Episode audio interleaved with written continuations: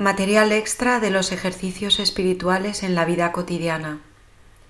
Textos extraídos de Tomás de Kempis. De la imitación de Cristo.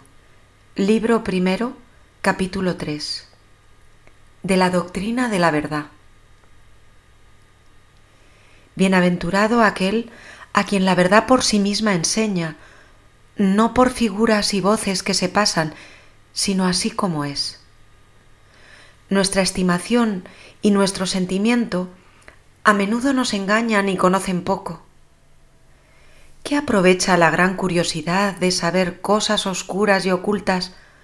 Pues que del no saberlos no seremos en el día del juicio reprendidos.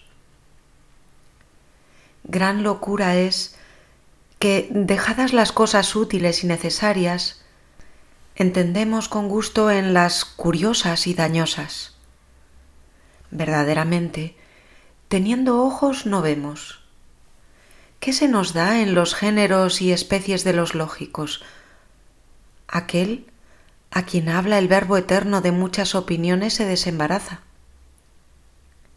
De este verbo salen todas las cosas y todas predican este uno. Y este es el principio que nos habla ninguno entiende o juzga sin él rectamente. Aquel a quien todas las cosas le fueren uno, y las trajere a uno, y las viere en uno, podrá ser estable y firme de corazón, y permanecer pacífico en Dios. Oh Dios, que eres la verdad, hazme permanecer uno contigo en la caridad perpetua. Enójame muchas veces leer y oír muchas cosas. En ti está todo lo que quiero y deseo. Callen todos los doctores, callen las criaturas en tu presencia. Háblame tú solo. Cuanto alguno fuere más unido contigo y más sencillo en su corazón, tanto más y mayores cosas entiende sin trabajo, porque de arriba recibe la luz de la inteligencia. El espíritu puro, sencillo y constante no se distrae, aunque entienda muchas cosas, porque todo lo hace a honra de Dios. Y esfuérzase en estar desocupado de en sí de toda curiosidad, ¿quién más te impide y molesta que la afición de tu corazón no mortificada? El hombre bueno y devoto primero ordena dentro de sí las obras que debe hacer de fuera. Y ellas no le llevan a deseos de inclinación viciosa, mas él las trae al albedrío de la recta razón. ¿Quién tiene mayor combate que el que se esfuerza a vencerse a sí mismo? Y esto debería ser nuestro negocio. Querer vencerse a sí mismo y cada día hacerse más fuerte y aprovechar en mejorarse. Toda la perfección de esta vida tiene consigo cierta imperfección y toda nuestra especulación no carece de alguna oscuridad.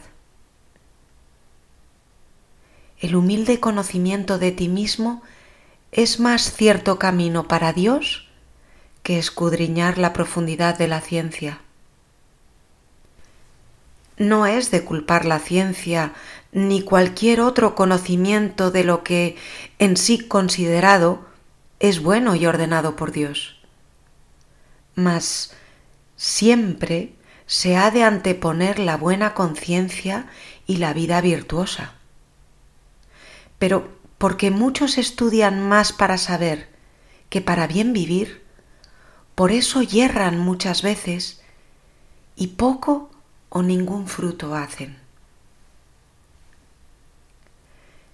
Si tanta diligencia pusiesen en desarraigar los vicios y sembrar las virtudes como en mover cuestiones, no se harían tantos males y escándalos en el pueblo, ni habría tanta disolución en los monasterios.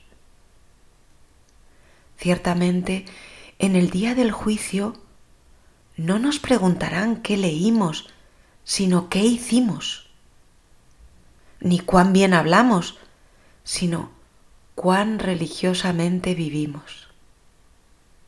Dime, ¿dónde están ahora todos aquellos señores y maestros que tú conociste cuando vivían y florecían en los estudios? Ya poseen otros sus rentas y por ventura no hay quien de ellos se acuerde. En su vida parecían algo. Ya no hay de ellos memoria. Oh, cuán presto se pasa la gloria del mundo. Pluguiera a Dios que su vida concordara con su ciencia, y entonces hubieran estudiado y leído bien.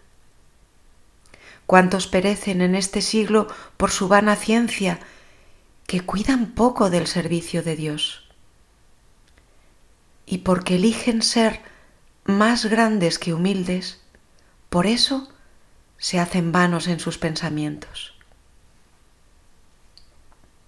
Verdaderamente es grande el que tiene gran caridad. Verdaderamente es grande el que se tiene por pequeño y tiene en nada la más encumbrada honra. Verdaderamente es prudente el que todo lo terreno tiene por estiércol para ganar a Cristo y verdaderamente es sabio el que hace la voluntad de Dios y deja la suya.